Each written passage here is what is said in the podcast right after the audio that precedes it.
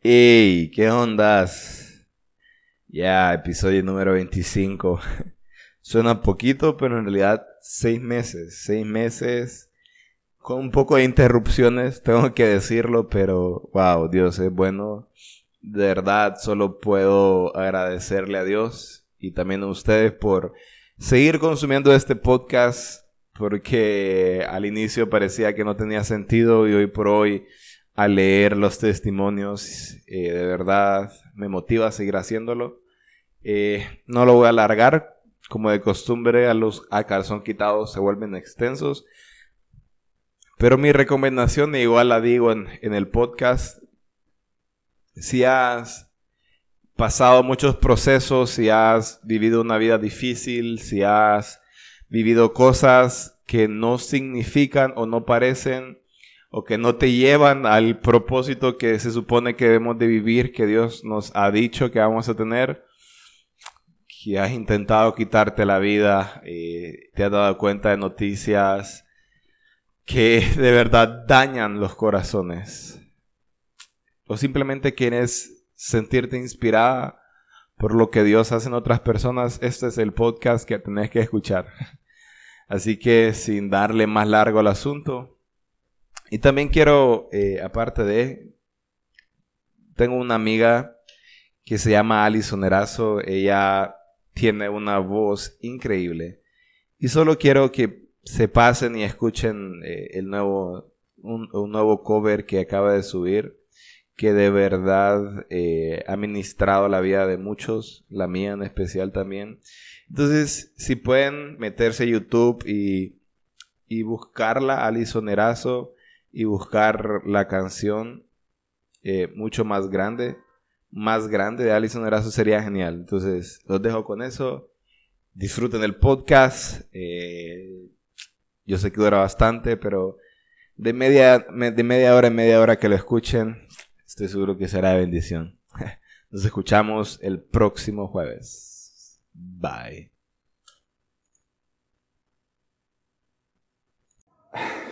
Ni entiendo. hey, ¿qué onda?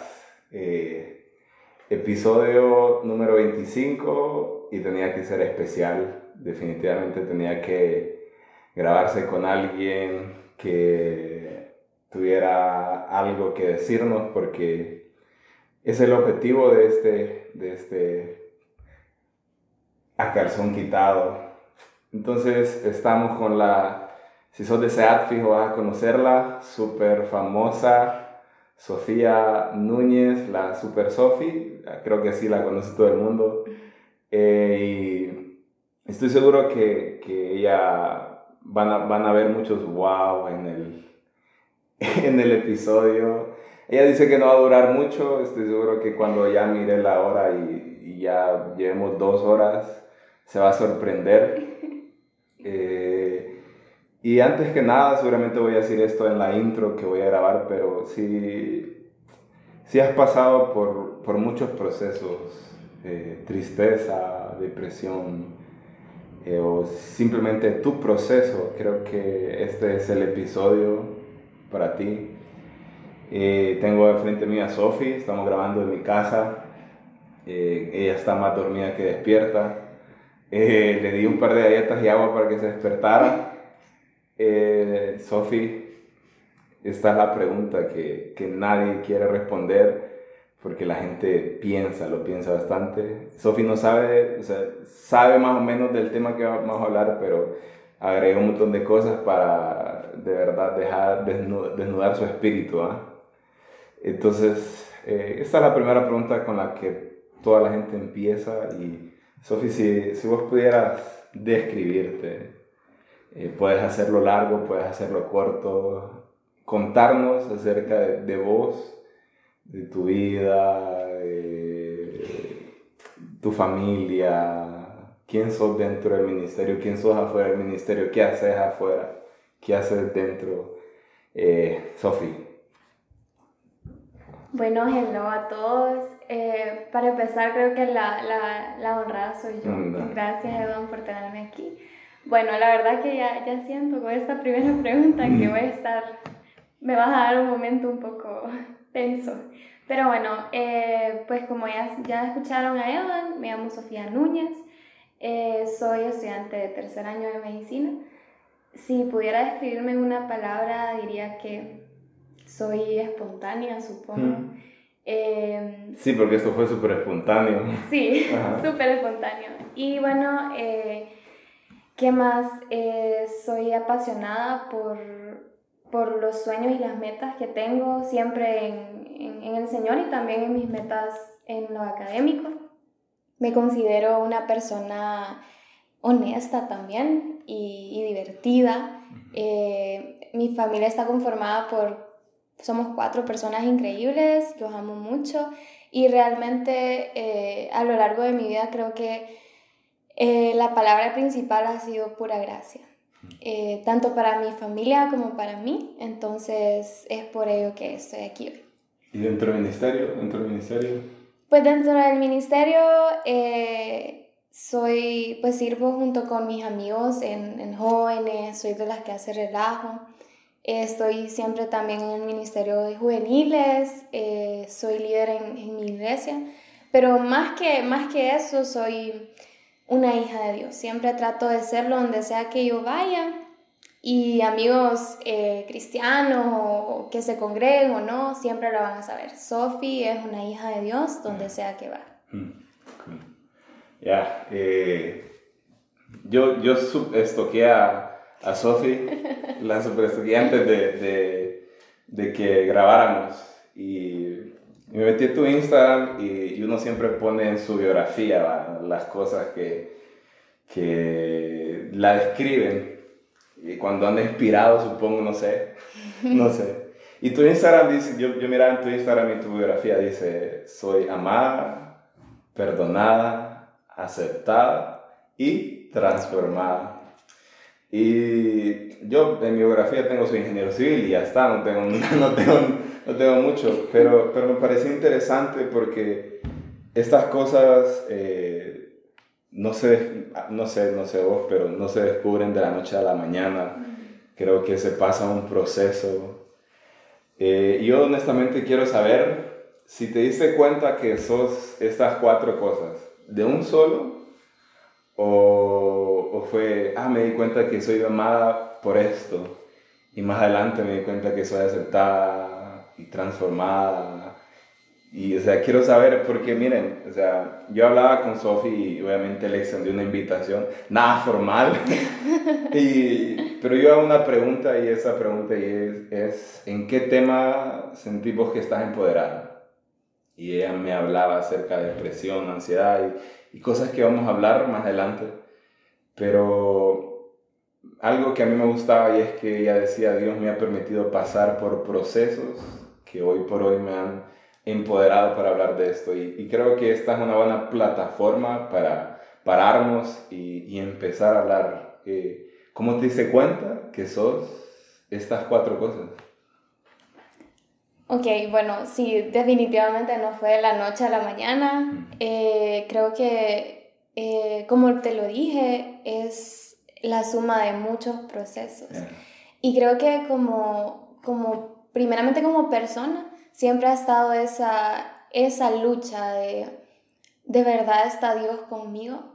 Y, y, aunque yo siempre he ido a la iglesia toda mi vida, con mi familia, eh, que siempre se han congregado y siempre me han inculcado el creer y servir, eh, yo entré por una etapa de existencial.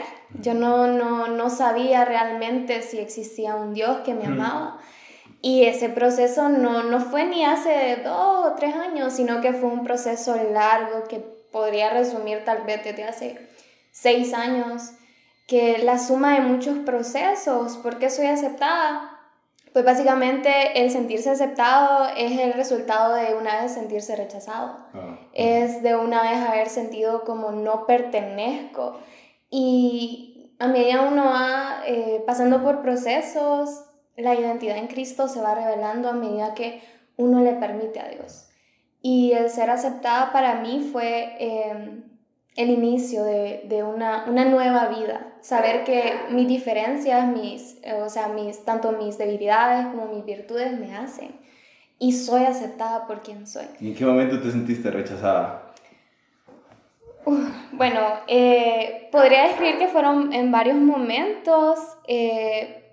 Pues siempre he tenido como hábitos diferentes. Soy una persona solitaria, de hecho. Mm. Eh, me abro muy poco con las personas, aunque me llevo con muchas personas. Es muy diferente ser amigable y todo a realmente estar con el corazón abierto. Y, y, siempre me había costado. Y, y, la verdad que el proceso empezaba desde mi casa. Eh, siempre era esa diferencia. Mi hermana es muy diferente a mí. Y, y, mis papás siempre han sido unos, unos padres que nos han amado y aceptado tal y como somos. Pero siempre había algo en mí. Eh, yo no encajo, yo, yo, yo soy la callada. Me encantaba encerrarme, si podía, cinco horas a leer. Y yo estaba en mi mundo, solo salía a comer, a decir buenas noches, no daba abrazos, no nada. Entonces, ese fue como un proceso que inició. Ya luego, siendo eh, parte ya de, de mi congregación, Em, pues básicamente fue el, el, salir al mundo, el decir, hey, yo, yo creo, yo sirvo en una iglesia. Y el proceso en el colegio, me gradué en un colegio en el que eh, era laico, entonces era como no había religión, pero tampoco podías mencionar a Dios. Y ahí yo, yo tuve mi primer encuentro con, con el rechazo. Hmm. Yo quería abrir una célula, yo quería hablar del Señor, yo estaba empapada, inspirada, apasionada.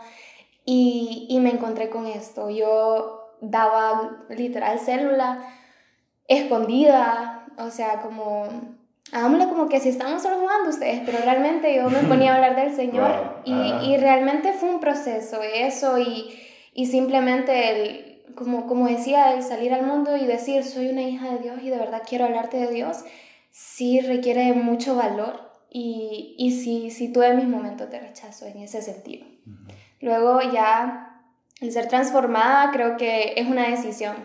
Creo que Dios siempre, eh, Dios es un caballero y siempre va a llegar hacia donde nosotros le permitamos, ¿verdad?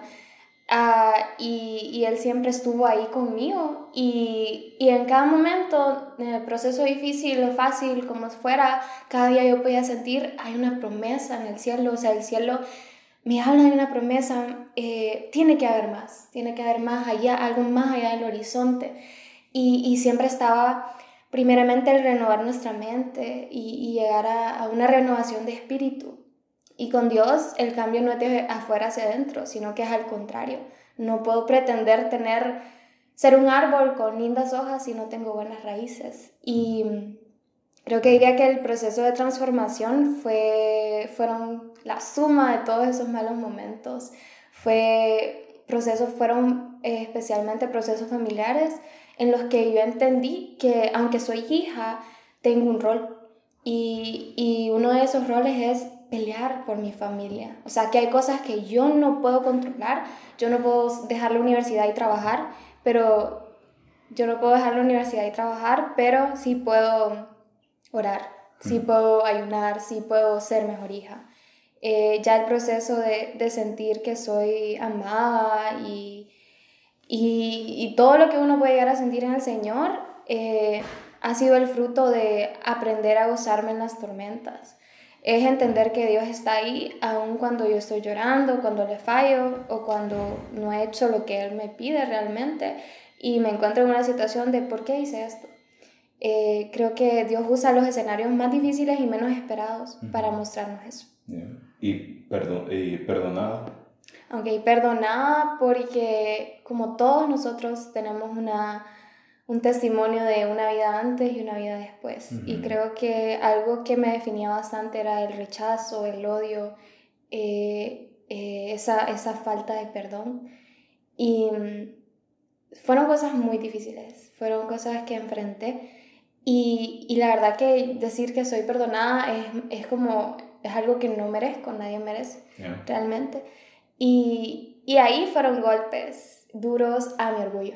O sea, eso es un proceso ya un poco más complejo en el que yo entendí, rayos, hay que perdonar porque Dios me perdona todo lo que he hecho. Y el ver atrás y el ver ahora, sigo necesitando de su perdón, no porque ahora esté grabando este podcast y toda la onda es que ya no necesito su perdón, es a diario.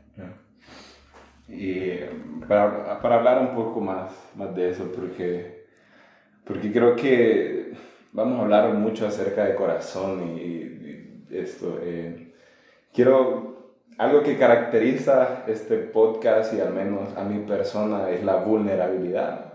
La vulnerabilidad y un problema que tenemos los líderes es que no somos vulnerables. Eh, eh, yo siempre doy este ejemplo de cuando Jesús mostró sus heridas y Jesús mostró sus heridas, eh, él pasó 40 días en la tierra y generalmente una herida grave como la que Jesús sufrió no se curan tan rápido.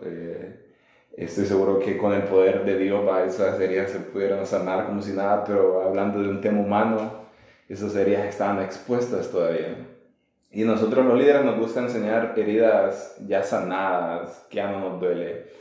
Y quizás hoy por hoy no tengas alguna herida que puedas mostrarnos expuesta, no lo sé.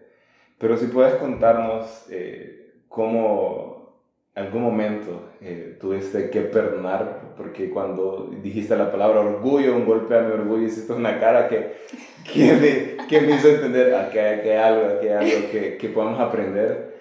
Eh, si puedes contarnos algo que, que, nos haga entender que no vale la pena, no vale la pena, este orgullo no vale la pena de verdad, que perdonar siempre va a ser la mejor salida. Eh, queremos, queremos aprender de tu vida por lo que quiero contar después, de verdad. Entonces... Bueno, yo creo que mencionaría eh, principalmente situaciones familiares. Em, siempre me caracterizaba por ser mejor amiga de mi papá y enemiga de mi mamá. Pues mi papá me dejaba ir a fiestas, me iba a traer tarde y pues eso era bueno en ese tiempo. Era, pinta. Era pinta, ¿verdad? Mi mamá no, mi mamá era de que aunque había ido a una fiesta el sábado, el domingo estaba Sofía, hay que ir a la iglesia. Y era pues molesto. Entonces siempre tuve esa, esa visión de mi papá es mi mejor amigo y mi mamá es como mi archienemiga. Pero en el proceso de decidir y de verdad decir sí, porque cuando uno dice sí, o sea, uno cree que ya de ahí terminó el sí pero es solo el inicio de, de una aventura. Y cuando, cuando realmente eh, me enfoqué más en Dios y en mi relación, pues me di cuenta primeramente que no podía tener una relación dañada con mi mamá. Mi relación había sido dañada porque el mismo rechazo que tal vez ella no me daba, pero yo sentía, había creado en mí una barrera gigante. Eh, la, hermana de, de mi mamá, eh, mi tía, ella era mi mamá para mí. Ella era, ella era, ella era mi mejor amiga. mi que mamá. esto. ella sabe, ella sabe. Y, y, la verdad que el primer proceso fue la muerte de mi tía. Fue mm. darme cuenta que no, no puedo vivir solo reemplazando a las personas o, por un título, otorgando títulos cuando no se trata de eso. También podría mencionar cuando mi hermana salió del país al extranjero a estudiar, creo que realmente había mucho odio y rechazo que yo sentía y, y se, lo, se lo transmitía a ella. Era, yo era, pues yo hacía llorar a mi hermana casi a diario, no solo con lo que decía, sino que hacía muchas cosas que le rompían el corazón. Mi hermana siempre tiene un corazón sano y puro que siempre le he admirado. Y, y creo que la bomba de todo fue darme cuenta que eh, mi relación con mi papá hasta cierto punto eh, no era como yo lo pensaba. Cuando uno madura, uno se da cuenta de otras cosas, pero cuando uno se encuentra cara a cara con Dios, es otro asunto. Y me di cuenta que mi papá ya no era que me caía bien porque me dejaba salir tarde, sino que yo quería que él me acompañara a la iglesia los domingos. Ah. Y fue un proceso difícil en el sentido porque él nos había fallado a mí, a mí y a mi familia. Un proceso duro eh, por el cual de hecho creo que seguimos enfrentando, que hemos dado tal vez unos cuantos pasos pero de tortuga, pero estamos firmes. Y dejar el orgullo en estos tres aspectos fue el darme cuenta que uno, no puedo sola. Que estoy en mi familia, tengo el apellido que tengo y, y en, en, mi sangre corren estos genes porque hay un propósito. Que no puedo depender de alguien que ya no está físicamente. Porque sí enfrenté una etapa de dura cuando, cuando mi tía falleció. Fue, pues nunca he perdido a mi mamá, no, no puedo hablar si no lo he enfrentado, pero pues sentí como que si se parecía era eso, ella, ella era mi, mi, mi todo en ese momento. Cuando mi hermana se fue me di cuenta que por orgullo eh, había dañado su corazón y fue darme cuenta que tenía que pedir perdón. Pero para poder pedir perdón tenía que sentirme perdonada. Y uno no puede tampoco depender solo de que me perdone la otra persona. El sentirse perdonado es saber quién soy yo en Dios, porque Él es quien da el perdón. Y pues finalmente con, con la situación de mi papá, fue primeramente abrir los ojos de que no todo es perfecto y está bien, porque yo había caído en la fantasía, en esa fantasía de él, es mi, mi príncipe, él, él, es mi todo, pues en ese sentido padre e hija, y fue darme cuenta que si yo no doy el primer paso, él nunca va a poder conocer a Dios, que yo soy portadora del perdón que él aún no conoce, y que el, el ser, el sentirme perdonada en él, el sentirme perdonada en él, y luego eh, yo pues experimentar a través de procesos y dejar mi, mi, orgullo, yo sé que eso es lo que va a hacer que mi papá reconozca el perdón de Dios. Wow, eh, somos portadores del perdón. Wow. eh, ¿tuviste, tu, ¿Tuviste algún momento que, no sé si describirlo como el momento de Pablo y Jesús que boom vino y se reveló? Eh, acerca de esto, de que te diste cuenta de, y Jesús me habló y me dijo que había que perdonar o, o fue todo el proceso? No, o sea, fue, fue como el, el pobre Pablo, fui una pobre paulista en ese sentido. De hecho, eh, pues al darme cuenta de, surgió por una noticia, mi papá había estado mintiendo, muchas cosas, había dañado a nuestra familia. Y de hecho fui la primera en la casa en darse cuenta. Mm. Y fui la única en cargar eso durante un año. Y, y, no sabía qué hacer. Pero la misma noche que yo me di cuenta eh, de, de, esta situación que mi papá estaba, en la que mi papá estaba involucrado, pues realmente sí sentí, ese, ese día recuerdo fue un martes, yo, yo bueno, iba a la iglesia los, los martes, ahora vamos los miércoles, y eh, yo venía de dar clases. Yo daba clases en la escuela de líderes y la líder Sofía había llegado a su casa a, a, escuchar una conversación que sin querer la escuché, ni siquiera fue porque estaba espiando, sino que estaban en un lugar, yo estaba en otro y pues escuchó. Y pues yo siempre lo escribo así, en mi celular yo siempre digo esto y digo, yo lo quería matar. Mi primera reacción, la líder Sofía, que venía a darse, dar clase, mi primera reacción fue, yo voy a ir a pegarle a mi papá en la cara.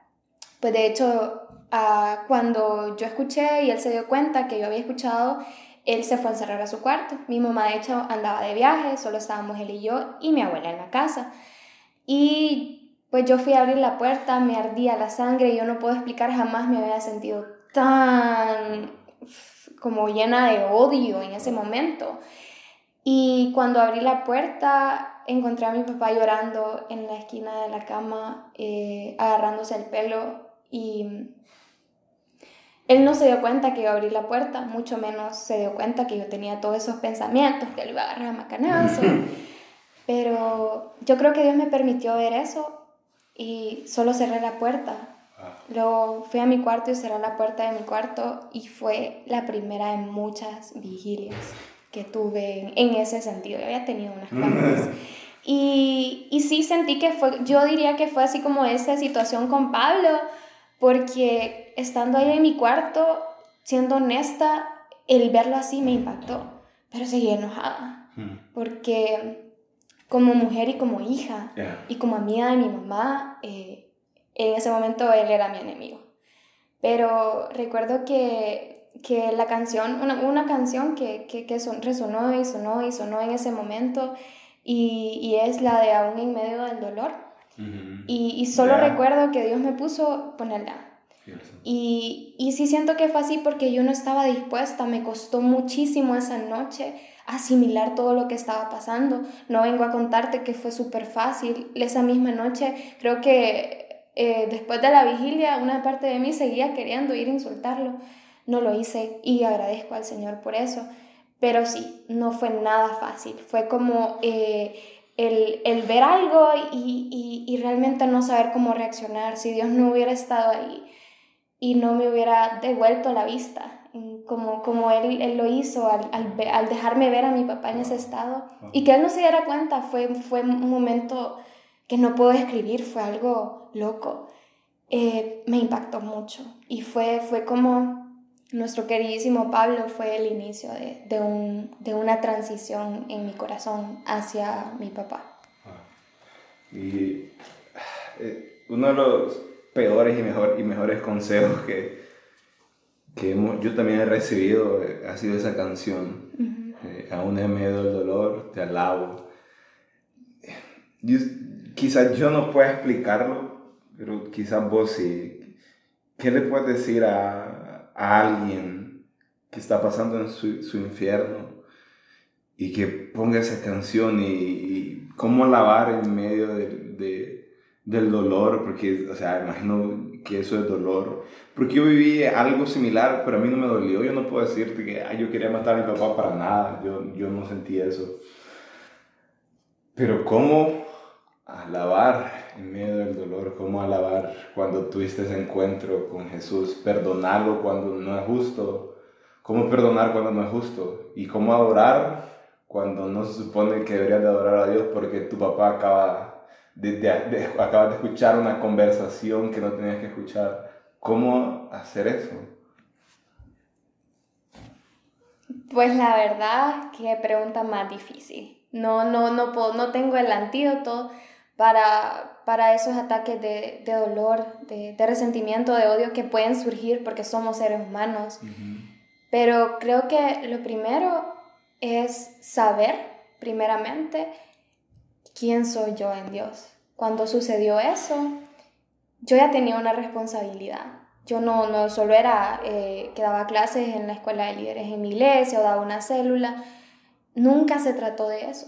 Se trató de cuál es tu identidad en Cristo. Y aunque tal vez en ese momento no estaba muy desarrollada, porque el camino con Jesús es de todo menos aburrido y uno siempre aprende. O sea, yo, o sea, hay días en los que uno siente que está súper bien y súper mal y es el proceso. Pero es saber que primeramente está mi papá Dios. Yo, yo conocí, yo considero que hay etapas en las que, bueno, siempre me hago esta pregunta y cuando doy un consejo digo, ¿A quién quieres conocer en este proceso? ¿Al Espíritu Santo, a Jesús o a Dios? Aunque son uno solo, muchas veces yo necesito el abrazo que solo Papá Dios me da. Otras veces necesito el chiste que Jesús ahí como, me voy a reír porque me perdí llegando a tu casa, ¿me Y, es Jesús ahí. Y luego está el momento en el que no, nada tiene sentido y en el que necesitas al Espíritu Santo. Entonces, primero es a quién quiero conocer realmente en este proceso. Luego es entender que realmente la vida del cristiano no es un color de rosa, que no podemos pretender reclamarle al Señor y decir, eh, ¿por qué me está pasando esto si yo soy tu hija? Yo siempre he sentido que Jesús, que, que el Señor sí nos dice, justamente porque sos mi hija, tenés que pasar por este proceso. Entonces es el entender quién soy yo, pero si no estamos enteros en eso, si el infierno sigue sintiéndose horrible en esa situación que puedes estar enfrentando, creo que es simplemente guardar silencio. O sea, eh, el guardar silencio normalmente sentimos como cuando estamos con alguien con quien no tenemos confianza, el silencio es incomodísimo. Pero ya cuando algo fluye es como ya, ya, así es como uno se da cuenta, sí, es que es mi amiga porque podemos estar dos horas eh, en el mismo lugar y en el silencio y y, y, uno no se da cuenta que al uno callarse, uno eh, puede realmente desarrollar esa relación con el Señor. En el silencio Él habla. O sea, eh, nos pueden decir locos y estamos un poco, pero Jesús habla en el silencio. Es aprender a levantarse, pero no solos. Es entender y vuelve a lo mismo. Soy su hija, Él está conmigo. Es aprender si nos encanta que ver películas y eso y lo otro. Nos enseñan siempre que después de la tormenta sale el arco iris en la película. Eh, nos cuentan que en la historia de Noé al final sale un arco iris y es la promesa. Es entender que después de, de la temporada difícil viene un momento de paz. Es buscar la paz no cuando ya terminó, sino que en el proceso. Mm. Y ese es el mayor reto que podemos tener mm. como hijos de Dios, como cristianos, como seres humanos. Mm. Encontrar paz cuando te estás quedando en una clase, cuando tu papá te falla. Es lo más difícil, pero es retarse a uno mismo y decir qué quiero para esta temporada. ser honesto conmigo y, y realmente decir, eh, bueno, sí, me fallaron, pero hello, no soy perfecta, yo tampoco es poner las cartas claras, las cosas claras. No puedo andar exigiendo si primeramente yo no estoy dando lo que tengo que dar. O sea, y, con la situación con mi papá empezó ese, ese relajo, realmente ser una hija de él, o sea, de mi papá realmente. Y, y aunque había tenido una relación súper linda, eh, esa noticia impactó y, cambió nuestra relación, le dio un giro mm, increíble, pero fue retomar o sea, uno no puede vivir por pausas o por momentos bonitos, porque si esperamos vivir todo lo bonito, entonces nunca vamos a crecer. Es aprender a ver la hmm. temporada gris como la, la temporada de crecimiento. Y, y, yo sé que es difícil, o sea, yo no, no, como te dije, no tengo el antídoto, pues, pero solo espero ser eh, esta persona que te da el mensaje de todos enfrentamos momentos difíciles. El rollo es cómo lo vas a enfrentar realmente, cuál va a ser tu decisión. Si sí, a, la tormenta o si no, me niego a atravesar por la tormenta porque entre más aumente nuestro orgullo o, o, lo que sea, nuestra falta de perdón en mi caso, por ejemplo, más lejos voy a estar no solo de mi familia, sino que del Señor. Y no estábamos entonces buscando acercarnos más a Dios. y nos alejamos en la tormenta, entonces no tiene sentido.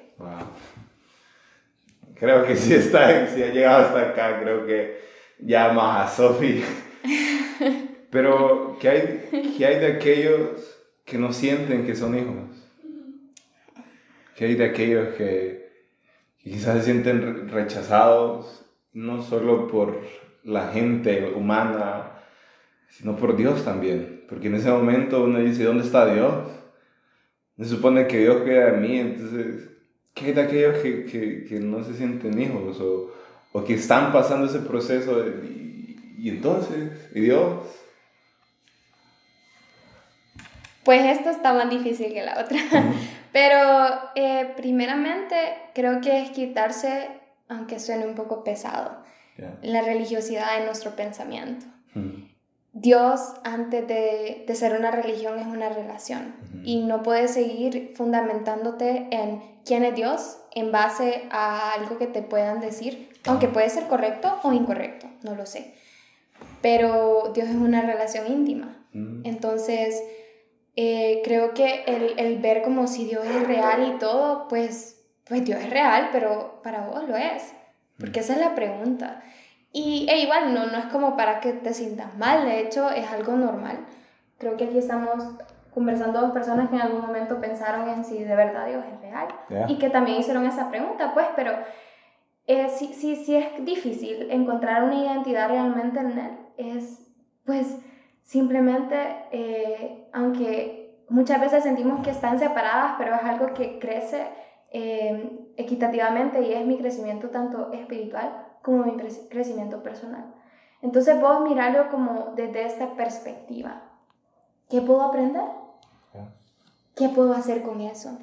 No solo enfrentamos cosas difíciles en nuestras emociones o, en la familia, en el trabajo, en la vida cotidiana, que, que, que, no tenés para pagar el bus. Eso es una situación difícil. O sea, no, no sabes qué es hasta que realmente lo enfrentas y no sabes qué hacer.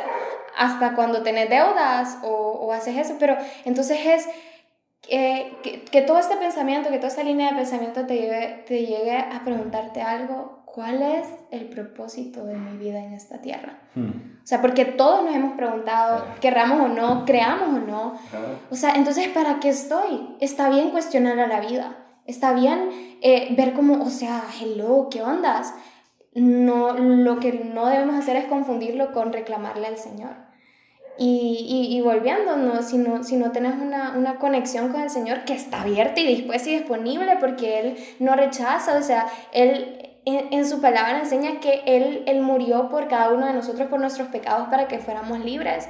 Es realmente enfocarte en, en el mensaje fundamental y, y, no es Dios vino por tales y tales, es Dios vino por pecadores y tranquilo, que el pecador es tanto alguien que tiene un micrófono como aquel que está en una calle, como el que tiene trabajo y el que está en una mejor posición, hasta el concierge del, del, del edificio, o sea, no es, no es real, o sea, tenemos derecho a gritar, tenemos derecho a llorar, no hay necesidad de por qué sentir como, no, no puedo sentirme mal, sino que tenemos derecho, ¿saben qué?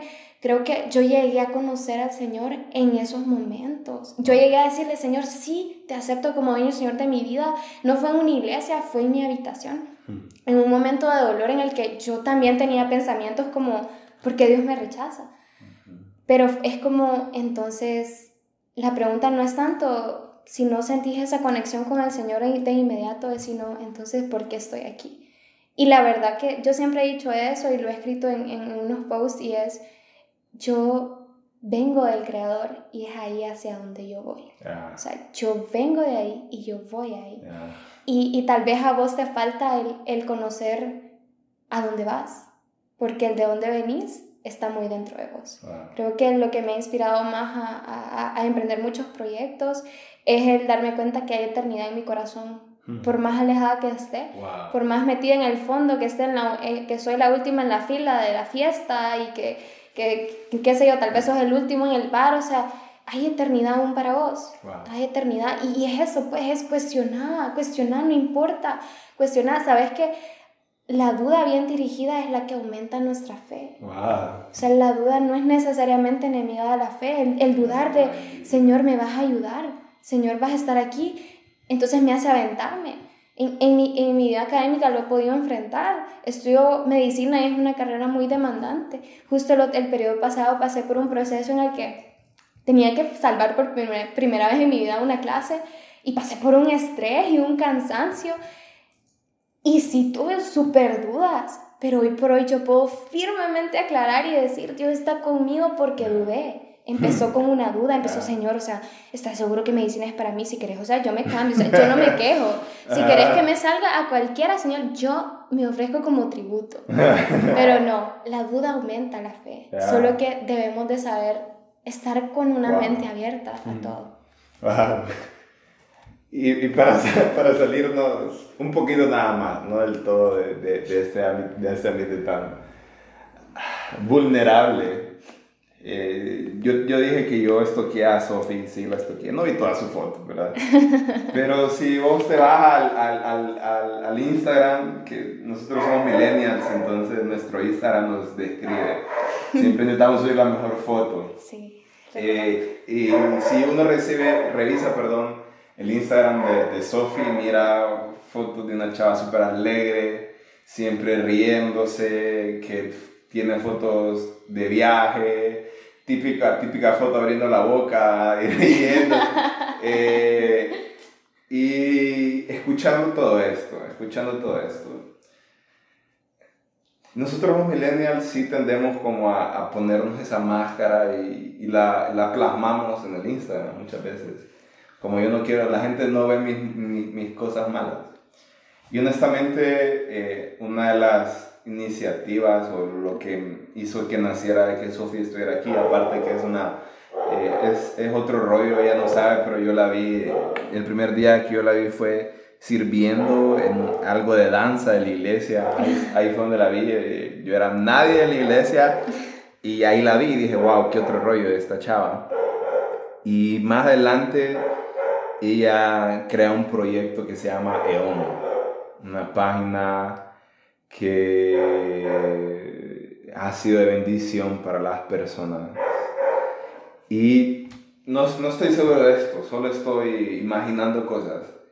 Si yo miro el Instagram de, de Sofi, como Sofi Núñez, creo que salí en Instagram, Sofía Núñez, eh, yo puedo ver una chava súper alegre, súper wow, o sea, ella no pasa ningún problema. Tiene fotos con su hermana riéndose, tiene fotos con su familia, Parece que todo está bien en ese Instagram. Pero si me voy a EON, porque también tiene Instagram Eon, veo algo diferente, veo a alguien intentando inspirar de sus procesos. Veo a alguien que quiere ayudar a las demás personas y que se muestra, porque ese Eon no es como uno se puede imaginar, eh, ah, como eh, normalmente la gente pone eh, post y una imagen, ¿verdad? pero Eon son fotos de tuyas con, mostrando quién sos, mostrando con, con, una descripción que de verdad inspira, de verdad inspira. Y yo miraba los comentarios y se lo mencioné a ella y algo que a mí me llenaba era que uno de los comentarios que a mí más me llegaba al corazón era siempre en el momento justo, siempre en el tiempo correcto. Y quiero hablar de eso también eh, y plasmar las dos cosas eh, y preguntar, eh, tengo razón, o sea, Instagram Sophie es lo que Dios ha hecho y Eon es, es, como Dios lo ha hecho, porque esa es la impresión que, me, que puedo tomar, Eon es como Dios lo ha hecho para llegar a, a lo que puedo ver en tu Instagram. Y sobre todo preguntarte cómo nació, de dónde nació, eh, con qué objetivo. Porque ustedes ven, ven, ustedes pueden estar pasando la peor semana de sus vidas, se lo prometo, y se, y se meten a, a, revisar y leen estas descripciones y se dan cuenta de verdad que Dios es bueno. Y que en medio de todo esto, o sea, no, no, no, no, no puedes quedarte en el suelo, no puedes quedarte en el suelo. Entonces, eso, eh, tengo razón, o sea, Eón describe todo lo malo y de dónde viene, cuál es el objetivo, o sea, y a dónde va, a dónde va. Bueno, la verdad lo dijiste mejor que yo. Sí, sí, de hecho atinaste, sí. Pues me di cuenta que como típica millennial, tenemos, o sea, todos caemos en eso de la mejor foto, la mejor pose, la mejor sonrisa, mi de bonita. Pero como, como ya les había contado, que en mi pasado antes del Señor yo era una persona muy aparte y muy callada. Creo que muy dentro de mí estaba eso, como eso que me hacía como diferente y que no encajaba con la imagen que yo quería dar. No encajaba con, con eso de típica millennial y su Instagram lleno de followers y un montón de posts bonitos. Pues mm. traté de alimentar esa parte de mí que por un momento había callado. Dije, no, hay que, hay que llevarse con la gente y empecé a hacer, o sea, yo pasé de ser cero comunicativa a ser demasiado comunicativa con las personas y amistosa y toda la onda.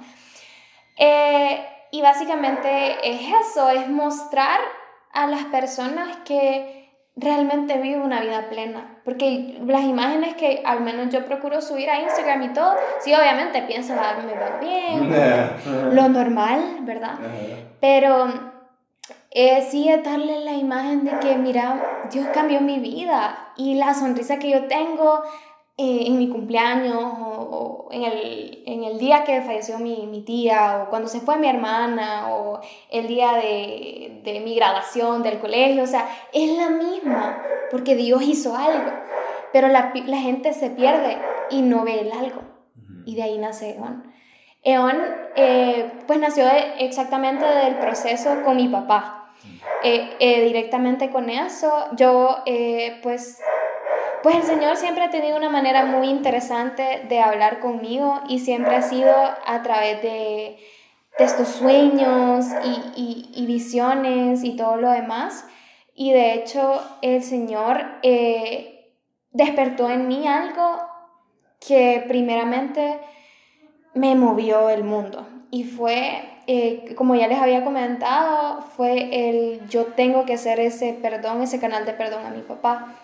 Y pues Geón nace de, un versículo, de hecho, que se encuentra en Isaías 62.1. Y, y básicamente lo que dice es que por amor de Sion no callaré, por amor de Jerusalén no descansaré, hasta que salga como resplandor su justicia y su salvación se encienda como una antorcha.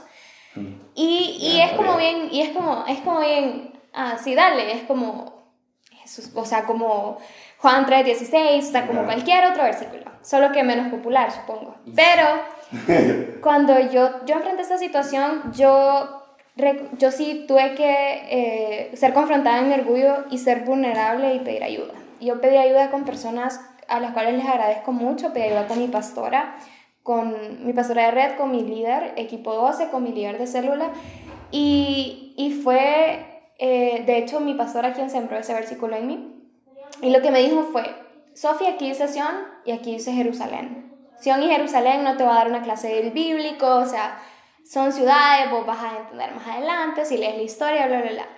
Pero ¿qué tal si cambias el Sion y el Jerusalén por el nombre de tu papá? Wow. Entonces sería, por amor de Milo, no callaré. Wow. Por amor de Milo, no descansaré. Hasta que salga como resplandor su justicia y su salvación se encienda como una antorcha. Wow. Y eso cambió mi vida. Wow. Ese, ese momento exacto fue lo que hizo que yo realmente me diera cuenta que el Señor no, no solo quería sacarme de mi proceso, sino que quería usarme en el proceso. Y, y a diario se ha convertido ya Eon no como algo de solo mi papá, sino que le pongo el nombre de mis personas más cercanas, así como de las personas que me han hecho daño. Porque como cristianos obviamos el amar y perdonar y el luchar por las personas que nos dañan. Eón realmente eh, despertó en esa situación, pero también hubo una persona, eh, un, un, amigo de la iglesia, eh, el, el, el, que en esos momentos coordinaba las danzas, que yo estaba metida en danza, uno de los que coordinaban, y él me escribía eh, una carta que al son de hoy yo guardo cuando fui a servir por primera vez como líder eh, a un retiro. Y no es una carta de Sofi, Dios te use, sino que la verdad que era una carta de Sofi, tenés una misión, y esta es. Y aunque obviamente no la escribió como tal, solo, solo describía cosas importantes como eh, marcar una diferencia y, y cosas que, que me llenaron en el momento. Yo a partir de eso empecé a buscar más de Dios y me di cuenta de dos cosas. De la eternidad que les mencioné anteriormente, en mi corazón empezó un palpitar diferente, no el, palpit el palpitar de todos los días, diario, a cada segundo, ¿verdad? Sino que empezó otro. Empezó como un fuego que consumía mi corazón y fue como, tengo que hablarlo. Y, hmm. y, y, fue increíble el proceso. Eh, el nombre On, de hecho, significa eternidad. Hmm. Y, y mi, mi, mi meta siempre ha sido esta, crear una eternidad. Más que, más, mejor dicho, alumbrar la eternidad que ya está en los corazones. Wow. Yeah. Porque, si, vuelvo y repito, no importa la situación, ni siquiera importa el pecado, hay eternidad en el corazón de cada ser humano, hay eternidad. Y eso es lo que necesito, o sea, lo que arde en mi corazón cada día, cada segundo es, esta persona necesita darse cuenta que hay eternidad en su corazón. Entonces, un inicio de eso, realmente ese es mi versículo clave y se ha vuelto un lema de guerra. Me di cuenta que, que Dios no solo quería salvar mi familia, sino que quería salvar mis generaciones que venían detrás y luego hacerme agente de cambio para las generaciones que me rodean, no solo mi familia, mis hijos, mi descendencia, sino que la descendencia de los demás. Entonces, EON nace de, de, de, ese, como de ese proceso en específico, pero del conjunto de personas que estuvieron para mí, pero principalmente de un Dios que, que escogió el peor escenario para sacar lo mejor de mí. Wow. Y por eso es que tengo anexos, pues por eso creé una parte. De hecho, yo siempre digo, eh, lo que menos quiero es hacerme famosa, porque qué presión, hay que andar peinado, bien vestido. y estudio medicina, no tengo mucho tiempo para hacer eso, pero dije yo, realmente no me importa si la gente no me ve. Lo que me importa es que vean la eternidad que ah. siempre estaba ahí. Uh -huh. ¿Para dónde vayan? Pues EON, de hecho este fue el año más difícil para EON. Eh, a mitad de este año, bueno, de hecho tenía super planes, ¿verdad? EON me encanta escribir y, y, y, por eso lo inicié también. Dios como que juntó las piezas del, del rompecabezas y me dijo, te di el don de, de escribir, pues ese talento, pero ahora hacerlo para mí, porque solía, de hecho, en las vacaciones del colegio escribir historias románticas, poemas y un montón de cosas locas. Pero qué mejor cosa que usar el talento que Dios da para honrarlo a Él. Y bueno, eh, inició de esa manera, pero ya luego fue como, hey, las personas tampoco se van a sentar a leer un post de, de mil líneas. Eso fue como, no, dale, eh, fue empezar a experimentar el grabar videos, el, el tener eso y después me di cuenta que siempre me había gustado. siempre que iba a las películas me fijaba en los detallitos, no, no tan loca, pero así como medio loca. y, y, y, era como, ok, e inició eso. Entonces inició la operación convencer a mis papás que me apoyen para comprarme un equipo. Y de hecho lo logré, logré pues para mí fue un gran avance el comprarme una, una super compu que tenía, eh, descargué unos programas, o sea, e, era mi mejor amiga, de hecho. no son bromas, era. Era, porque a mitad de este año, eh, pues con mi, mi, familia fuimos víctimas de, de la inseguridad de, de, este país y em, no tenía nada guardado eh, aparte. De hecho, había dejado, siempre había sido fan de escribir en, en papel, ¿verdad? No, nunca en computadora. Pero después me he dado cuenta que era como triple trabajo y como estudio medicina, no podía como estar en tantas cosas y era como más práctico de un solo en la compu. Pues no solo se robaron la computadora, porque la computadora es reemplazable, se robaron tal vez trabajo de un año que yo tenía para on, videos sin editar, eh, videos ya listos, de hecho. Eh, la semana en la que se metieron eh, había grabado tres videos que estaban listos para salir. Eh, tenían un montón de, de, de posts listos con fecha, calendarios. Y el perderlo todo fue, ay Dios mío, ¿de verdad querés que siga? O sea, fue, fue, yo describiría que pasé por la etapa de, que, que me parece loco, que mencioné al principio, el guardar silencio. Fue el, el entender que, que Dios, que Dios no, no, no, no, puedo culpar a Dios, sino que es el aprender a ver que en este proceso Dios me va a ayudar, Dios me va a dar algo. Y, y pues empecé, empezó el reto de, del silencio y de hecho no solo eh, sentí que Él había guardado silencio, sino que eh, de mí no fluían las palabras. Eh, Eon sí pasó por un momento en el que o sea, no sabía qué pasaba, yo hasta oraba al Señor, o sea, ¿por qué no nace? ¿Por qué no, no, no puedo escribir? ¿Por qué no puedo volver como esos tiempos en los que solo era un papel, un lápiz, vos y yo? O sea, ¿por qué no puedo regresar a eso? Y, y fueron eh, días difíciles, porque no solo se llevaron mi compu, ¿verdad? Se llevaron muchas cosas, fue un proceso que nos afectó como familia. Y, y, de hecho, en eh, la universidad y esto y lo otro, me sentí atacada eh, de una manera increíble. Y eh, realmente, hoy por hoy puedo decir que este proceso me ayudó a volver al inicio, volver a, como dice una canción, a esos tiempos de dulce comunión.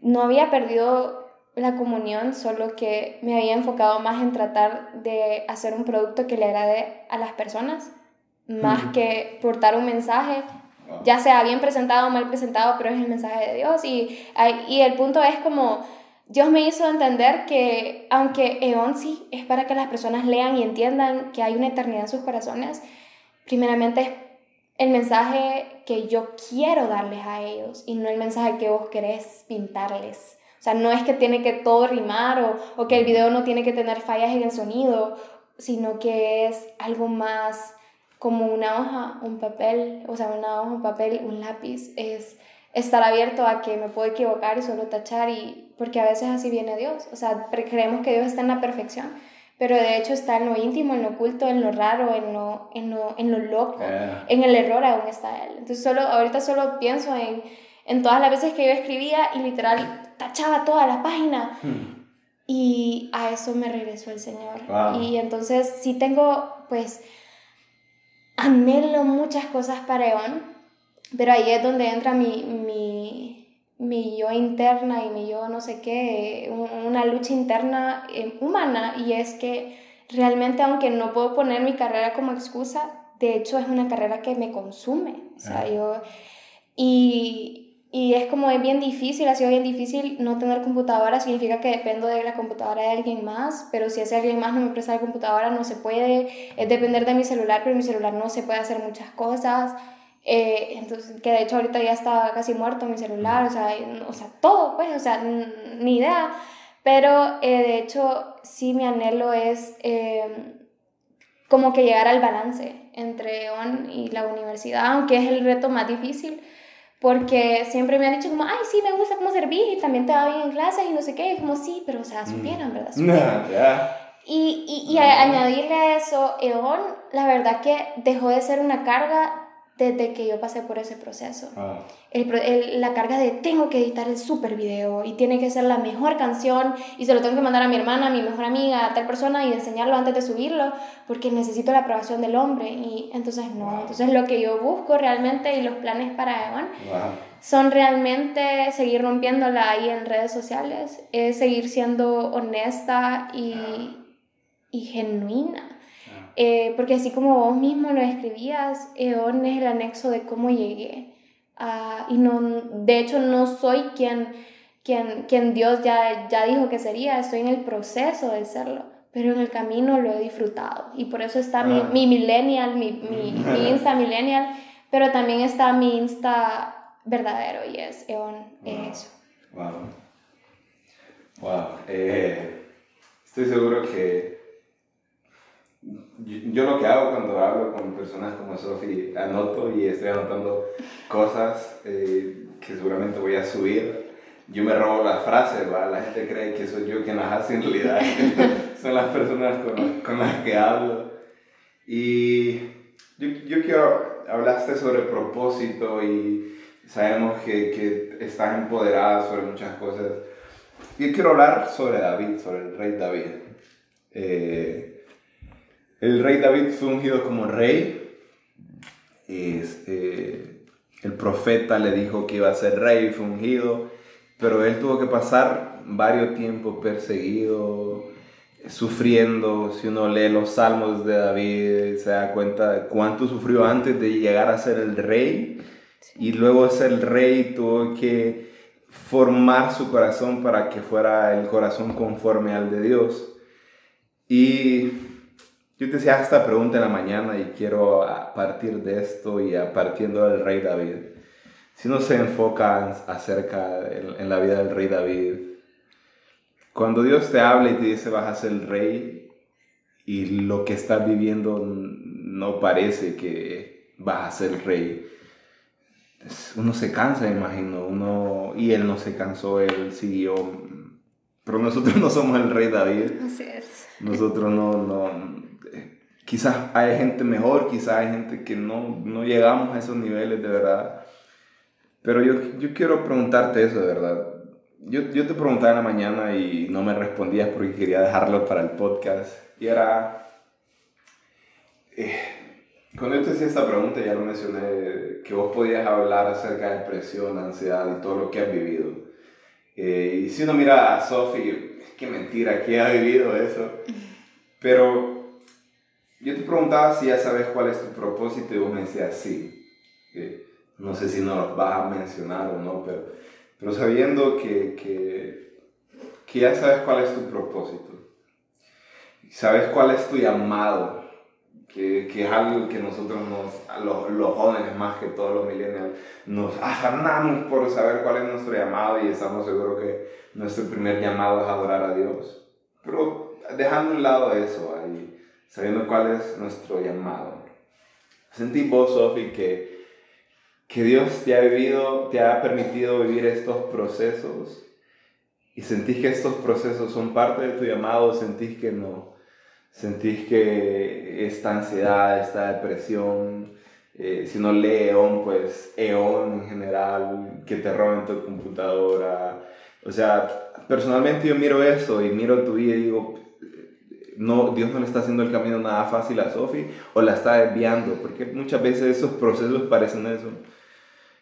¿Cómo mantenerme en, en eso si de verdad sabes cuál es tu llamado? Cuando todo parece que no es así, basándose en la vida de David, porque querían perseguirlo, mataban. ¿Cómo vas a matar a un rey? Pero eso quería Saúl. Y es tu vida, o sea, tu vida, no sé cuál es tu llamado, pero sufriendo ansiedad, sufriendo depresión, que los planes que al parecer Dios había puesto en tu vida te robarán tu computadora, porque usted miraba la página de ON y a cada rato subían algo y, y disminuir todo eso. ¿Cómo mantenerse en su llamado cuando todo lo demás parece que no es así? Parece que no, no, entonces ese no es mi llamado. ¿Cómo mantenerse en eso? Y, y, hablarnos sobre la depresión, hablarnos sobre la ansiedad, porque es, no sé si es porque somos millennials, no sé si es nuestra generación, estamos sufriendo mucho de esto. Sí, bastante. Hablamos de verdad de, de, de esto. Pues, eh, qué decir, realmente, eh, Eon, aunque uno, o sea, yo en lo personal o, en general, cuando uno está apasionado por algo, uno se suele guiar por las emociones. Es como cuando tal vez uno inicia en, en, un nuevo trabajo, el primer día de trabajo, no es el mismo ánimo que tenés 10 años después de estar en la empresa, cuando estás hasta la bomba de trabajo, con las ojeras hasta la nariz y con 20 crisis existenciales al minuto. Pero el saber diferenciar el llamado de una emoción y el propósito de una emoción y la meta y, y, el sentido de una emoción es el mayor reto. O sea, yo no, no puedo... No puedo venir y decirte como, ay, sí, eh, yo doy la vida por Eón y no sé qué, mi pasión está puesta, pero mi emoción no es la que va a dictar si estoy apasionado o no. Lo que dicta mi pasión es lo que Dios ya habló. Entonces, respondiéndote a cómo mantenerme, es decir, ¿realmente sentiste a Dios cuando te habló? ¿Realmente viene de Dios eso? Y eso te lleva a otras crisis existenciales, a otras dudas y preguntas. Pero son mejores a realmente dejarse guiar por emociones. Y creo que como millennials nos dejamos llevar por eso. Hablando de llamado, como, como hijos de Dios e hijos de casa, que, que vamos a la iglesia, en la iglesia encontramos super líderes, super pastores, seguimos en nuestras redes sociales. Y esto, yo quiero conocer, yo sé, quiero ser como ella, y caemos en el error de querer ser como alguien más. Y caemos en las emociones, porque vemos que el predicador famoso tal publicó algo y en ese momento sentimos algo, wow, pero no fue eterno, porque al día siguiente se te olvidó lo que leíste, hiciste lo que hiciste y dónde está el llamado que dijiste ayer tener. El llamado es una convicción, el llamado es una decisión diaria. El llamado más que una emoción es un estilo de vida. Y si yo pretendo vivir acorde a mis sentimientos, pues no estaría hoy aquí, por ejemplo. Hmm. No, no estaría estudiando lo que estoy estudiando, estaría muy probable viendo Netflix en mi casa con una cuenta prestada. o sea, de hecho, no, no, no podemos mezclar esas dos cosas. Yo reconozco que como millennials nos, nos, nos confundimos, pero ¿cómo mantenerme en mi amado en tiempos difíciles? Saber que fue Dios. Saber, ahí ya, ya ya pasaste la, la, crisis de no sé si Dios me ama, si soy perdonada, si Dios me puede transformar, si, si puedo ser perdonada. Y no es otro nivel de, ay, estoy en un nivel superior, es otro proceso. Así de sencillo, porque el caminar con Dios no, no, no es una, una, maratón, sino que es un sendero diario. Tiene sus, sus momentos de... Eh, tiene lodo en el camino y luego hay lugares donde no hay agua. Es, es un sendero, es, algo, es algo loco. Entonces es aprender y ser honesto con uno mismo. Primeramente, como vos decías, eh, no tengo por qué sentir que tengo un súper llamado en una iglesia para creerme que soy hija de Dios. O sea, soy hija de Dios, punto porque lo acepté en mi corazón, porque Él reina en mi corazón Él cambió mi vida. Yo lo reconozco todos los días y en cada momento yo puedo ver la grandeza de su amor. Pero cuando Dios te, te pone en procesos, es cuando tenemos que, tenés, perdón, que aprender a abrir tus ojos espirituales. Algo que yo no hice cuando casi voy a volver a mi papá, por ejemplo. Pero fue la canción Aún en medio del dolor lo que tal vez hizo que, que se abriera ese camino que ni siquiera yo sabía que se podía abrir yo siempre había sido indiferente, indiferente a, a, a, la iglesia eh, como, como un estilo de vida, como un llamado específico, ¿me entendés? Siempre, porque por mi carrera, o sea, la típica excusa que uno pone. Entonces yo estaba llena de muchas excusas y esa era, no, pues estuve medicina, señorcito, me das ocho años y después me hablas. Hmm, Pero no ha sido para nada así. Hmm. Y, y, este año yo, fíjate que este, esta pregunta literal es como lo que he vivido este año y es, es saber que fue Dios, es la convicción que fue realmente Dios. Y es aprender a ver los procesos como una aventura, Es algo que, que yo siempre trato cuando escribo acerca de, de los problemas que, que, he enfrentado en EON o, o de temas específicos, siempre digo, al final, vivir la vida con Jesús, en Jesús, es la más grande aventura, es una hazaña. Eh, estamos en un ambiente del siglo XXI en el que también sos rechazado por ser cristiano. o sea, no, no, o sea, cualquiera puede ser rechazado ahora, pues ahora hay tantas opiniones, tantas, pero es saber que en el, el, el proceso, el proceso es necesario. yo, como le dije, no, no, no hubiera vuelto a escribir con, con, la certeza que es para Dios y no para las personas si no hubiera pasado por su proceso. Obviamente, o sea, cuando, cuando, cuando llegué a ver ya cara a cara al Señor, ¿verdad? Decir, pucha, o sea, no, estuvo tan bueno tu jueguito. o sea, y muchas veces tuve días así, o sea, pucha, bro. O sea, como, ¿qué andas ahí? Pero fue aprender, aprender a, a ver el proceso como, como pues la imagen que Dios me daba para este año era un árbol. Y, y se lo compartía a ciertas personas y, y, me daba cuenta que el árbol que Dios ponía en mi corazón no era un árbol frondoso, sino que era un árbol seco. Pero era un árbol cuyas raíces eran interminables. Mm. Y a eso vamos. El proceso jamás de los amases se va a comparar con un título o una apariencia. Y eso, son, eso es lo que son las hojas muchas veces nos guiamos por las hojas más que por las raíces.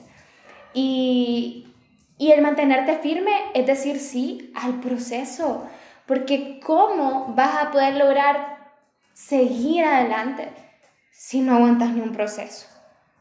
O sea, y, y, y, no, tenés por, no tenemos por qué sentirnos avergonzados de este proceso, sinceramente, aunque siento que Dios me dio la fortaleza y la paz, sí fue duro, o sea, duro, duro, como cualquier otro proceso que vos puedas enfrentar. Entonces, en general, es saber que el proceso me hace. Yo decido si me hace o si me deshace. Mm. Así de sencillo. Y, y si Dios realmente te dijo que iba a estar con vos y no fue una emoción, entonces, pues disfrutarlo. Disfrutar, disfrutar, o sea, cantar y adorar, levantar las manos porque los ladrones entraron y se robaron la computadora. O sea, eso es algo que yo aprendí. Hablando de, depresión y ansiedad, básicamente eh, al ser una persona súper solitaria en, cuando yo no conocía del Señor, pues me llevó a tener pensamientos muy oscuros, eh, muy, muy oscuros, en los que no solo cuestionaba si existía ese Dios del cual me hablaban en la escuela dominical, o mi mamá chicaba, que todos los días. mi mamá era de las que, cuando estábamos más pequeñas, de las que no nos dejaba dormirnos sin recitar el Salmo 24 o el 90 eh, juntas, con mi hermana y ella. Y mi hermana siempre, ay, sí, yo lo quiero decir. Y como, ay, no, o sea, quiero dormir, déjenme en paz. Me ponía los audífonos, metía el, el, el, libro adentro de mi sábana y me hacía la dormida. Y mientras ellas oraban, yo estaba como, o sea, no. Pero entonces me llevó a tener un montón de, de pensamientos, el también sentirme rara, extraña, no sé, o sea, cada, cada quien es particular. Creo que todos eh, obviamente somos únicos. Entonces, todos en algún momento nos vamos a sentir como que no encajamos y está muy bien. Eso, eso es señal de que vamos por buen camino, somos quienes somos realmente. Y eh, pues empezó este proceso eh, porque yo tenía grandes planes para mi futuro. Yo a los 8, perdón, a los 7, 8 años ya sabía con quién me iba a casar, yo ya sabía eh, dónde iba a estar de aquí a, a 30 años. yo tenía, o sea, literal en mis libretas, yo tenía mi vida planeada. Y al ser una persona callada y apartada, el vivir lo que yo había planeado, ese iba a ser mi propósito. Esa era mi meta de vida. Y pues gracias a Dios tuvimos la oportunidad con mi hermana de estudiar en, en, una, en una, escuela eh, eh, francesa y pues estaba siempre la beca. Gracias a Dios siempre fui eh, de esas buenas alumnas, ¿verdad? Y siempre fue como, desde pequeña le decían a mi mamá, si ella sigue así, ella se va a ganar la beca de su generación. Si ella sigue así, entonces eh, en eso me aferraba. Yo de hecho siempre digo que yo vivía, yo no vivía realmente antes de, antes de conocer a Jesús. Yo solo existía, o sea, yo solo era como existía, o sea, como era un cuerpo andante, quitaba oxígeno, mm. eh, sacaba CO2, pero ya, pues, o sea, no había nada más. Y era porque me había acoplado a que cuando cumpliera 18 años y me fuera a Francia porque me iba a ganar la beca, iba a empezar mi vida de verdad. y por eso tuve un proceso muy difícil en eso. Eh, me daba ansiedad por, por el buscar la beca siempre. El querer ser excelente en mis estudios me dañó mucho en mi salud y en mis relaciones interpersonales, no solo en la familia, aunque principalmente en la familia. Yo no salía de mi cuarto por estar estudiando tal vez una diapo, o sea, hello, ahora salgo y tengo 500 diapos, pero no me importa, o sea, Dios es bueno. Pero, o sea, realmente eh, enfrenté esas situaciones, pero creo que lo que fue el boom fue el, el que Dios me dijera que no quería que me fuera. Eh, Dios sí habla a ustedes Dios sí puede hablarnos y Dios me habló. No, no, no bajó de una nube, ni venía, ni era una luz así, sino que me habló a través de alguien que se dejó usar. Y me dijo em, que necesitaba que yo creciera en el lugar donde estaba. Y eso me deshizo. Eh, de hecho, cuando hablo con mi hermana de, de, este proceso, siempre, ella, ella siempre había tenido el sueño de quedarse en Honduras y de vivir con mis papás hasta que se hicieran viejitos. Mi hermana siempre fue así, unidísima a mis papás. Yo no. Entonces yo era como, uy, no, yo me la dunky. o sea, no. Y nuestros destinos se intercambiaron, porque ella terminó yéndose y yo terminé quedándome. Y así como yo lloré para cuando me quedé, estoy segura que hacía euro cuando se fue. Y mm, el proceso de depresión, ansiedad, me acompañó a lo largo de eso. De hecho, todos mis profesores profesores en ese momento del colegio buscaron hacerme sentir como la peor escoria del mundo por decidir quedarme, pues de hecho todos ellos son extranjeros y para ellos es mediocre quedarse. Eh, teniendo las puertas abiertas, enfrenté muchas críticas en ese sentido. Eh, de hecho, me acuerdo que hasta el director se metió y llamaron a mi mamá y fue como, mami, aunque pues yo sé que mis papás hubieran querido eso, ellos respetaron mi decisión y me apoyaron, me apoyan todos los días. Y eh, todo eso surgió de eso. Decirle a una chavita que tenía planificada su vida desde los 7, 8 años que ahora va a iniciar desde cero es como, no sé, es como una, una noticia dura, ¿verdad? Es una noticia difícil y el darme cuenta que había luchado por ganarme una beca que al final no tenía mi nombre y que Dios había hecho que no llevara mi nombre, fue como, ¿qué viene? Y la incertidumbre fue mi gran compañía durante, durante ese momento. O sea, fue increíble. El proceso que les hablé de, de, de, la muerte de mi tía, en ese momento yo experimenté también la depresión. En momentos en los que, pues de hecho, tuve una, una relación bastante tóxica, amorosa, y experimenté una depresión increíble. Eh, fue difícil para mí creerme como suficiente y todo lo que una chava puede enfrentar realmente en ese, en ese aspecto lo viví. Y no puedo describir porque recuerdo que en el momento, pues yo sufrí de todas estas cosas hace como tal vez cinco años o cuatro tal vez. Eh, pero sigue resonando a veces, ¿verdad? Sigue siendo algo que, con lo cual siempre tengo que estar pendiente. En aquellos tiempos, bueno, es que fuera gran cosa, pero en el círculo de amigos que yo tenía, hablar de depresión y ansiedad era como decir estás loca.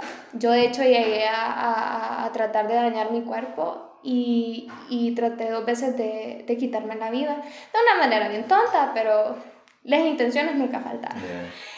Y, y fue el no hablarlo el que me hizo hundirme. Yo llegué a una etapa de, de un hoyo, un, un abismo del cual describo muchas veces en Neón. Y, ese mismo abismo me mantuvo captiva por mucho, mucho, mucho tiempo. Y, y yo, yo entiendo cuando una persona puede decir, tuve un ataque de ansiedad ayer, o sea, es como, van a hablarlo, porque cuando yo lo tenía, o sea, a mí me decían como estás loca. O, o, muchas veces incluso y sin, sin, sin ánimo de, de, dañarme, mi propia familia quedaban como, ay no, o sea, no, nada que ver. Mis amigos como, ay no, niña pero era algo real. Entonces, eh, también siento que Jesús me mostró una cara de Él en ese proceso. Y, y todo alimenta a, a, a no solo lo que soy hoy por hoy, la sonriente, sino que alimenta el, el proceso por el que pasé. Wow. algo súper, porque estoy sorprendido. ¿Valió la pena quedarse? ¿Ha valido la pena quedarse? ¿Crees que va a valer la pena quedarse? Porque cambiar Francia por los, porque yo, por los sueños de Dios. Así es. ¿Vale la pena? Pues en definitiva, la vida, digo yo, tanto el Señor como muchas veces también el enemigo, no me lo han querido hacer fácil. Desde que me quedé.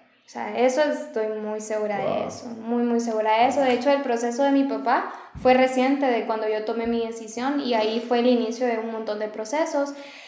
Pero, o sea, sin dudarlo, sin pensarlo mil veces, o sea, súper mega recontra, sí. Porque cuando uno entiende que Dios, o sea, es que, es que es algo diferente, no es que yo escogí a Dios, o sea, eso nunca se ha tratado tanto Edon con sus podcasts como yo con Neon o quien sea con los proyectos, no es que, que yo escogí a Dios y por eso esto voy a hacer, es cuando Dios te escoge a vos. Y cuando te das cuenta que el creador del universo, que el que, el que da el que hace la vida, el que hace que, que florezca eh, el pasto verde, que, que, que, que, nazcan personas, que haya insectos, o sea, todo, todo, el creador de todo el universo se fijó en vos para usarte, obvio, obvio mil veces sí. Pero obviamente, como dije al principio, fácil no ha sido. Y sé que no va a ser lo fácil. O sea, sé que escoger los sueños de Dios es el mayor reto. O sea, si crees que, que, el mayor reto es cualquier otra cosa, no. El mayor reto es escoger a Dios. Por eso cuando nos metemos en estas cosas de, de Dios y, y hacer algo para marcar la diferencia, ir a la iglesia, eh, es para valientes, de hecho. O sea, y es un reto, es un reto, de hecho, que lanzo. Si escuchas este podcast y no asistís o, o tenés muchas dudas, eh, la mejor aventura, de hecho, es vivir una vida apegada a la palabra de Dios. Entonces, realmente sí, sí, sí lo volvería a vivir. Ha sido difícil, pero yo sé ahora, o sea, la Sofi del 2019, casi 2020, que vamos puede decir que no soy la misma y, y jamás hubiera crecido tanto en el Señor si hubiera sido egoísta. Porque Dios siempre nos va, porque yo sé que Dios siempre hubiera estado conmigo si le hubiera dicho que no. Me hubiera seguido buscando, porque Dios no se cansa. Dios nunca se cansa, por más que nos escondamos. Pero fue, fue el, el sentir que es un honor más que el sentir que es una obligación. Mm. Y eso es para todo. No tengo la obligación de ser buena hija, tengo el honor de ser buena hija. No solo con Dios, sino con mis papás. Tengo el honor de mandarle un mensaje a mi mamá y decirle, mamá, la amo. El honor de, de, decirle, hermana, perdóname por todo lo que te hice sufrir. De, de, llamarla y decirle, te amo y te extraño, ser vulnerable. Ese es el honor, no es una obligación. Y seguramente ustedes escucharán, Sofía, qué loca, ¿va? Pero, o sea, hablas, para salir de este tema, eh, no sé si has escuchado el número del enneagrama, pero yo soy número 4 y mi pecado es, es la envidia.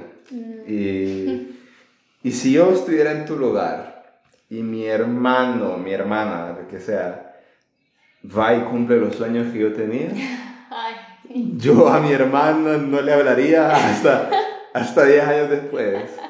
Eh, no sé si es fácil, pero sentí celos o, qué sentí. O sea, con el corazón que Dios ha, ha, formado, ¿no? Ha formado, ¿cómo puedes responder a esto? Porque yo sé que no es nada fácil, o sea, no es nada fácil, porque yo sé que uno por Dios sí eh, deja muchas cosas. Pero qué bonito es escuchar la convicción con la que hablas. O sea, si esto pudiera tener cámara y grabarlo, que ya me están dando ganas, y ver esa expresión totalmente, sí, sí vale la pena. Qué bonito era esa convicción, pero ¿qué sentís por tu hermana? O sea, porque escuchar a una persona que ha, ha, querido quitarse la vida, ha odiado, ha sentido depresión, que ha querido matar, o sea, tomando todo lo que ha vivido y sumando a que tu hermana está viviendo tu sueño, ¿Qué ha hecho Dios o no lo ha hecho todavía? ¿Qué sentimiento sentís por tu hermana? Pues la verdad es una pregunta muy interesante. Jamás me había puesto como, de verdad como a pensar muy bien en eso. Pero creo que antes de responder es como, es lo que me llevó a mí a, a tal vez no, no levantar como muros contra mi hermana y todo fue darme cuenta de la pésima hermana que yo había sido toda la vida de ella. De hecho, fue hasta cuando ella se fue de mi casa que yo aprendí a amarla. O sea, y eso es algo que yo se lo digo abiertamente y se lo cuento a las personas abiertamente, incluso a mi papá y, yo, y mi mami siempre se enoja, como, no, vos siempre amaste a tu hermana, no digas eso, no. O sea, de hecho, eh, el haber pasado por ese proceso preparó mi corazón. Wow. O sea, es cuando todo cuadra. Dios prepara nuestro corazón desde mucho antes, con procesos. Y es hasta cuando nos toca el verdadero proceso que uno dice como, ¿por qué esto y por qué lo otro? Sinceramente, no, es, no, no sentí envidia en ningún momento. Y, y, no es por ser, o sea, como, como a creerme la, la espiritual. No, buena hija de Dios. No, buena hija de Dios. De hecho, no, o sea, no me importa decir que, que de hecho, no, no, no me limito a decir, ay, no, me cae mal esto o esto. No me limito a eso. Pero en este sentido, no. ¿Por qué? Porque yo aprendí primeramente que amar a mi hermana era también un reto. O sea, que aprendí a amar a mi hermana, de hecho, no porque ella lo hacía difícil, sino al contrario, porque yo era la difícil. Y siempre le digo esto, de hecho el año pasado ella estuvo bastante tiempo aquí con nosotros y tuvimos la oportunidad de, de tener como muchos momentos juntas, porque la verdad que yo empecé a tener una hermana hasta cuando ella se fue y de hecho momentos de hermanas no los tenemos hasta cuando ella visita, ella viene acá, entonces es bien difícil, es bien duro y eso siempre me mueve el corazón, de hecho siempre que ella viene o se va, yo paso llorando, ¿verdad? Y es algo que, que sale porque realmente es como, muchas veces la culpa trata de invadir mi corazón como, pucha Sofi, como 14, 15 años estuvo, estuviste viviendo con tu hermana y hasta después de 14 años querés honrarla, querés ser una buena hermana. Pero al final, cuando nosotros hablamos de estos procesos, porque mi hermana está viviendo su aventura también, ella, yo sé que ella tiene su llamado, su propósito y toda la onda, yo siempre le digo, gracias por vivir mi sueño. Wow. Y ella me dice, gracias por vivir el mío. Wow. O sea, es una, esa, entender que mm. más que hermanos por título, somos hermanas eh, de sangre y, y, me atrevo a decir que tenemos genes espirituales parecidos. Mm. Entonces, yo sé que ella está cumpliendo algo que también es su en mi corazón, pero ella tiene la respuesta para esa situación, para ese proceso, para esa aventura. Yo estoy ah. viviendo la mía. Ah. Entonces, ha sido difícil como el saber como cuando ella me manda fotos o videos, eso sí se lo envidio, obviamente.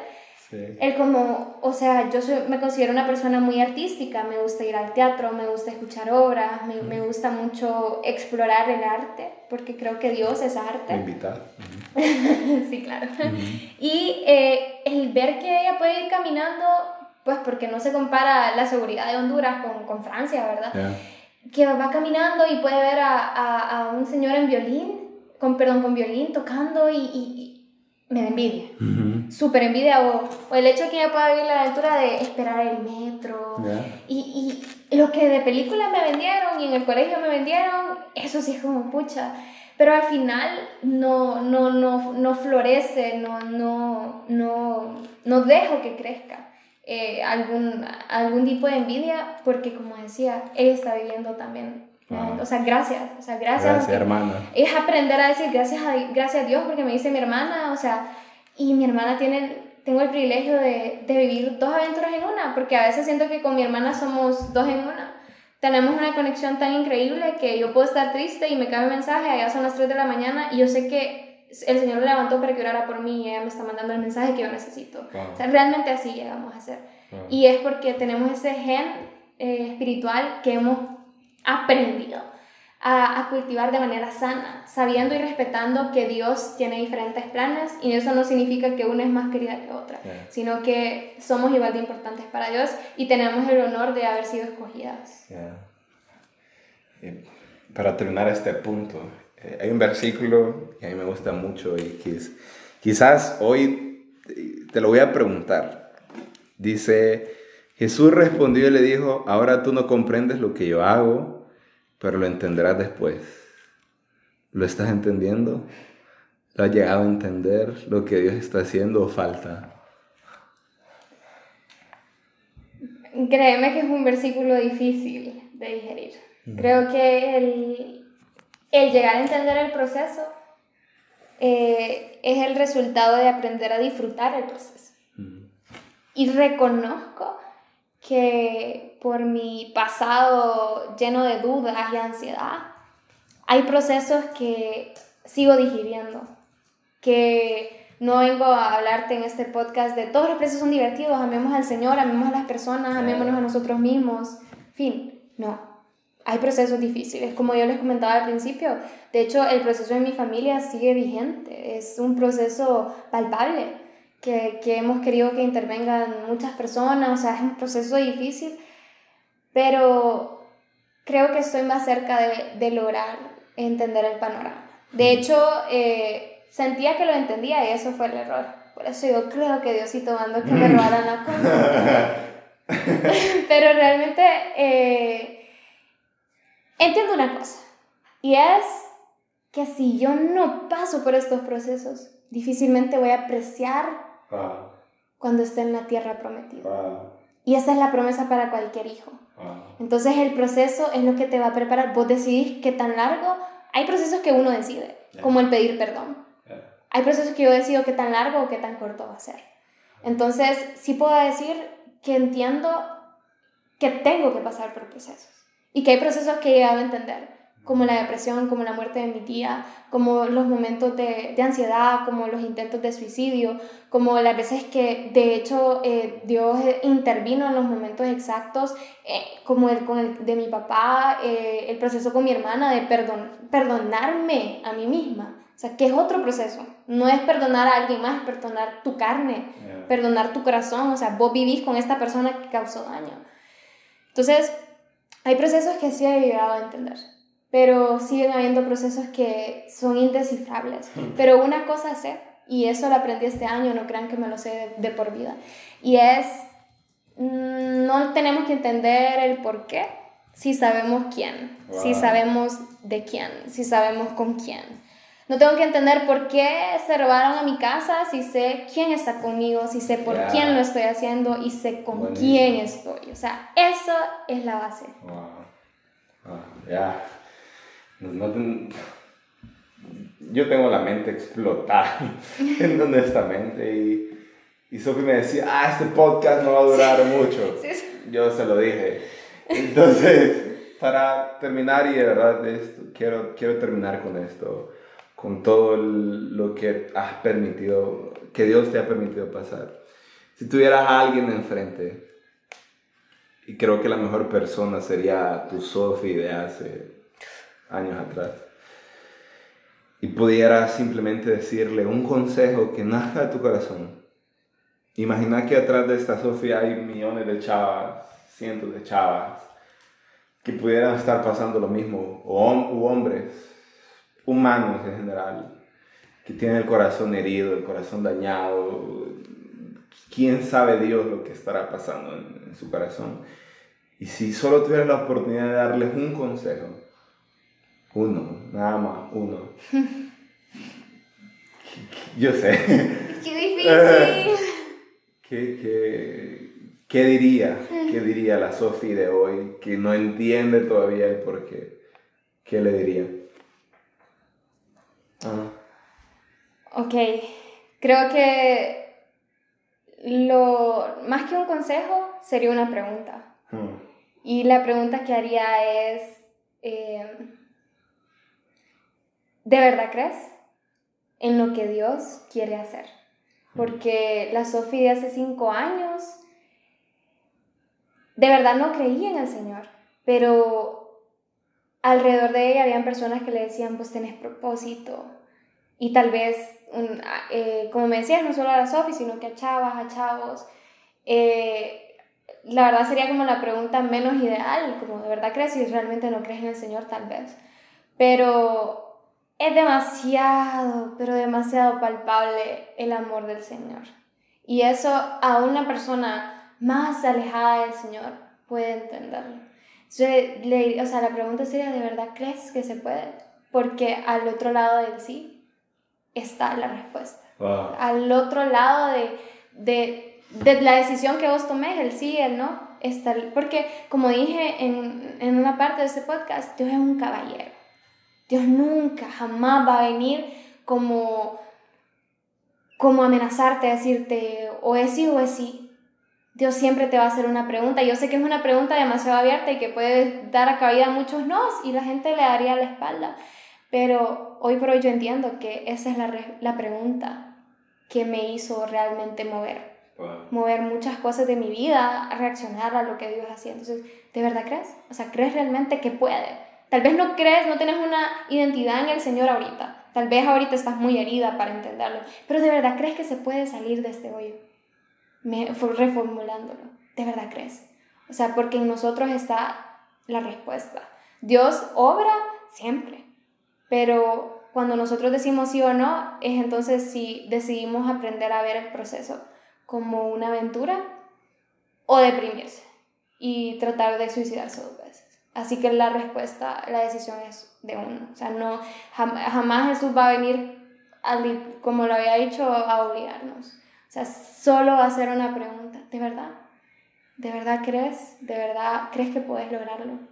No, no incluíamos a Dios entonces, ¿de verdad lo crees? Porque, como dije, al otro lado de sí, Dios nos puede sorprender. ¿Y vos crees? ¿Vos crees? ¿Vos crees? Sí, sí, eh, creo que me ha costado creer. Creo que los procesos, de hecho, que este año he vivido, que han sido diversos en todas las áreas, me han hecho recuestionarme. Pero al final del día, sí, sí. Y no por lo que Dios ya ha hecho, sino por la eternidad que palpita en mi interior y que me dice que se puede hacer más. O sea, porque yo no me puedo enfocar solo en lo que Dios ya hizo. Dios me sacó de la depresión, de la ansiedad, bueno, gracias a Diosito ya, bye. Pero no es eso. Sigo creyendo por una generación. Sigo creyendo, o sea, soy quien, o sea, me atrevo, sinceramente, honestamente, en este podcast decir, yo soy, yo creo por mi generación. Yo creo por esas chavas sin nombre, esas chavas que, que, no, tienen, no sienten valor, por esos chavos que se sienten confundidos en estos momentos, que no saben quiénes son realmente. Yo creo por ese niño que está viviendo un infierno en su casa y tal vez no se da cuenta. Yo creo por mi generación. O sea, yo entendí la, la, el versículo que les leía de On terminaba con una palabra, antorcha. Y se ha vuelto el símbolo de On, eh, pero también como de mi vida espiritual. Y, y, y, algo muy personal es que cada vez que me siento cansada y todo y hago mi devocional en la noche, es que levanto un brazo como si tuviera una antorcha. Oh. Y entonces cada, cada vez que hago eso renuevo el creo. Renuevo el de verdad creo, de verdad crees. Entonces yo te quiero decir, si escuchas este podcast, si vos no sentís que crees, si vos sentís que que no es suficiente, que el proceso es muy difícil, que sí, dale, eh, a Sofía le falló el papá, a mí me falló mi mamá y mi papá, o sea, que hace yo muchas cosas. Quiero decirte, yo creo por vos. Yo lo hago por vos. Estoy dispuesta a dar la mía extra por vos. Y no me tenés que dar la gracia, o sea, no se trata de eso. El Señor ha puesto una pasión en mi corazón y el corazón de Edwin también. Lo hacemos, lo hacemos por ustedes. Es una generación que estamos levantando e inicia por nosotros. O sea, es, es, algo que a mí me encantaría si pudiera donar sangre, pero en la sangre se fueran esa pasión que yo tengo. Literal, preferiría como morir, sáquenme toda la sangre y que todo el mundo tenga ese fluir que yo siento y que se transmita de generación en generación porque eso es. Entonces sí creo, sí creo.